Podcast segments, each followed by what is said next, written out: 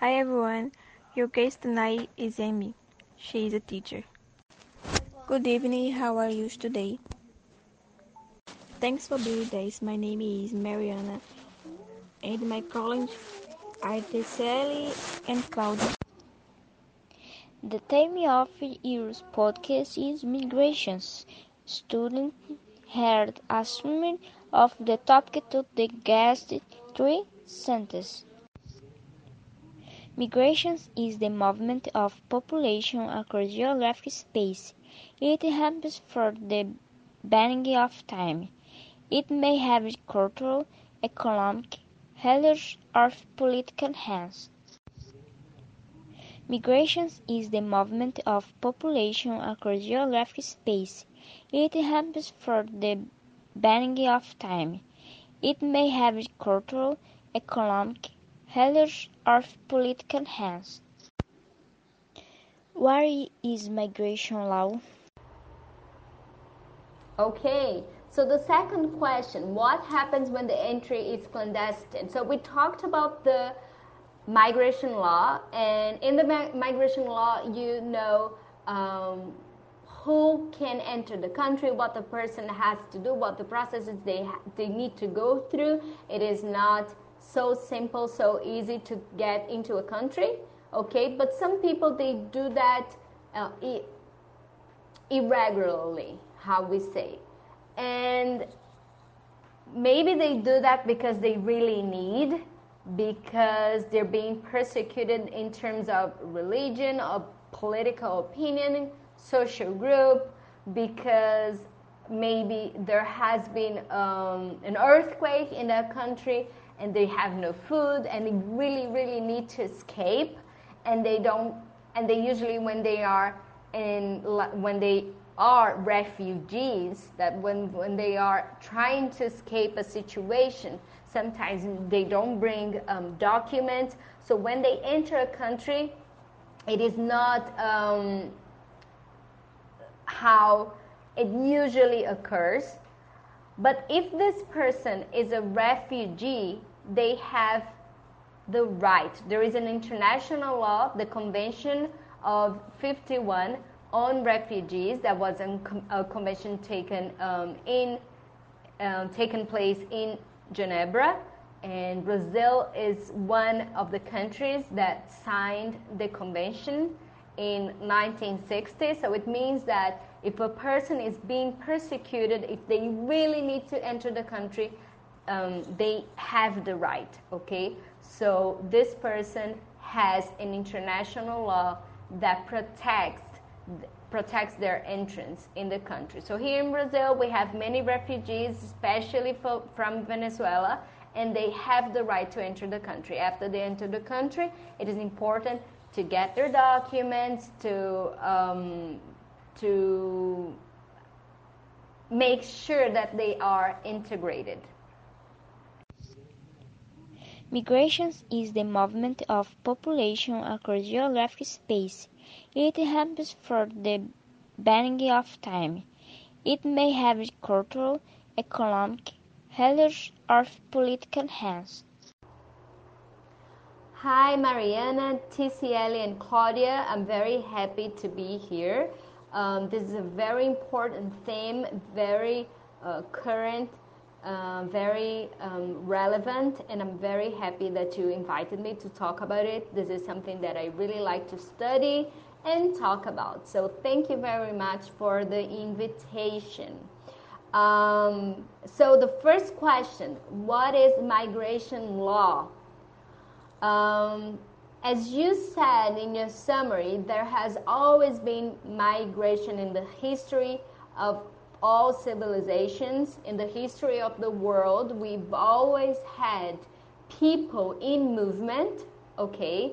Uh, but with the, the limitation of state nations, um, these nations created laws uh, for the regulation of the rights and the duties of whoever is a foreigner, of whoever is an immigrant, what can they do, how can they, can they enter the country, uh, what are the processes that they can go through to be a migrant in the country, be an immigrant in the country. So um, each country has a different detailed law about uh, mailing um, rights and duties of immigrants. Okay? Excellent. Now let's see the following situation. The federal government has temporarily banned the end of foreigners due to the coronavirus. What is your opinion? This is a very interesting question. The federal government has temporarily banned the entry of foreigners due to the coronavirus. What is your opinion? Well, if we are talking about uh, tourism, um, if we're just talking about tourists who want to just travel the world during a pandemic situation, it is um, it is important that they remain that they stay at home. So I think at, I think that it's um, it's it's a it's a good step to to close the, the borders when we're going through such um, dangerous situation as we are doing right now. However, if we are talking about the refugees I just mentioned in the last um, question you, you asked me, well, then we need to think this through. Why? Because if, let's just think about people in Venezuela. So, people in Venezuela are going through, um, like, they're hungry, they don't have enough to eat, they really need to escape. Okay? If they remain in the country, if they don't have vaccines there, which is not the case, I think, but suppose someone is in the country that has no vaccine, no food, nothing. Even in a time like this, even with the pandemics, the state, Brazil, and most states of the world, most countries of the world that signed the convention, they need to allow the entrance. So, what would be a good option would just um, allow refugees to stay in a place where they are isolated, to provide them with health care, and then after a quarantine, they can join um, the country, and the rest of the people in the country. But if it's about, if we're talking about tourists and we're talking about just people who want to travel and have fun, then I think it's it's justifiable that we close the borders um, during this pandemic. Will Brazilians have to adapt to migrants? Okay, so what do I think of the development factors that are influencing migration in Brazil? Okay, so this is this very interesting to talk about. Just uh, I wanted to reflect on, on something. We have migration of people, and we call it immigration. People from outside, people from other countries coming to Brazil, and this is um, especially true right now, due not not to the pandemics, but a little bit before, since 2012 until at least 2020, we had. Um, a, a larger wave of immigrants coming to Brazil, especially refugees, because of the Syrian crisis, because of the Venezuelan crisis. So we had a lot of people coming to Brazil. Okay, so the factors are um, wars happening in different parts of the world, Africa, uh, Middle East, and and uh, government persecution of hunger of happening also in Latin America. So that makes many people come to Brazil. There are many people, there is a wave of people going outside Brazil. So many people, people that think that Brazil is not offering um, enough jobs, for example, because we're, we're going through um, very hard time economically speaking. So many people in Brazil are escaping. So they are um, emigrating Okay, so they are emigrating, they're going outside Brazil.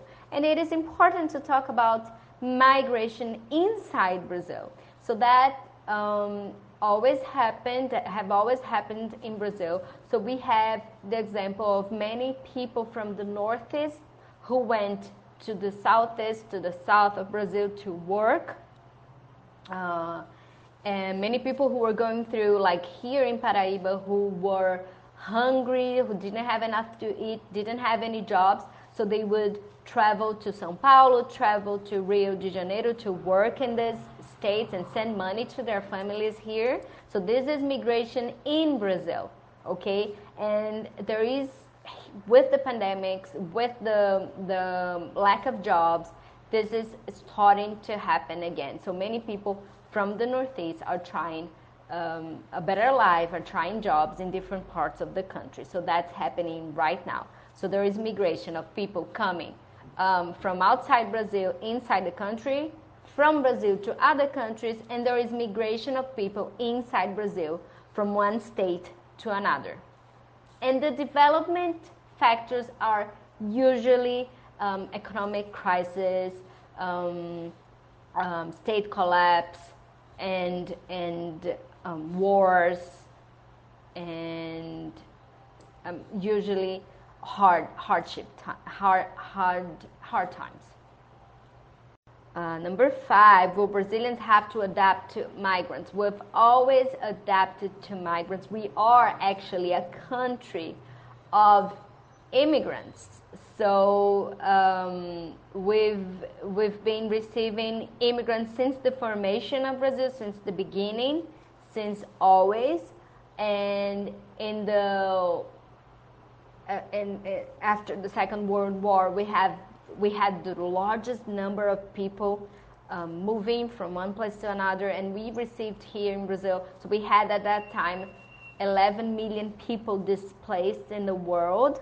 So we received a lot of them here in Brazil. Before that, we received many Japanese. So we have a large, big, huge community of Japanese um, people, immigrants here in Brazil. We've received received Japanese, Arabs, many many Europeans that um, contribute to this country, contribute to to the formation of Brazilians. So we've adapted. Um, we've always had to adapt. So we not only have to adapt, but we had to adapt. Okay, and it is always good to be open to migrants because they always make our country better. How is migration process traced rise? I think that um, this last question, number six, is answered by um, everything that I've just said. How is the migration process characterized? Migration processes are different. Some people they migrate because they want to study, because they want to visit, because they want to know other places. Some people are forced to migrate because they need to, otherwise, otherwise they're going to die. They don't have enough to eat. Um, they don't have any house. They don't have anything, so they have to migrate.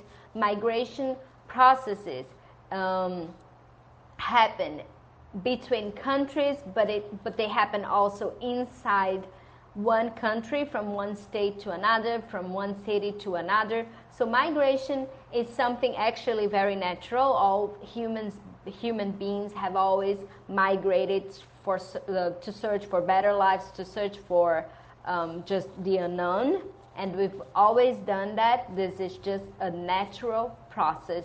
Um, and has um, different characteristics, like they can be forced migration, they can be um, voluntary migration. They can be um, many types, but basically that's it.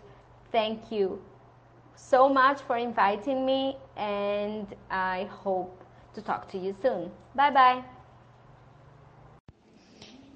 Thanks again for participating in your podcast. Your contribution very valuable.